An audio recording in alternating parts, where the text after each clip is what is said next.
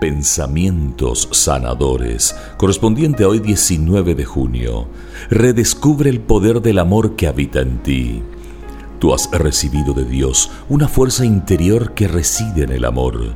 Como dice una conocida reflexión, no hay enfermedad, por muy grave que sea, que el amor no sane. No hay puerta, por muy cerrada que esté, que el amor no abra. No hay distancias, por muy extremas que sean, que el amor no acorte. No hay muro, por muy alto que esté, que el amor no derrumbe. No hay pecado, por muy grave que sea que el amor no redima. Ese amor habita en tu interior. Déjalo fluir hacia todo y hacia todas aquellas personas que encuentres en tu camino a lo largo de este día.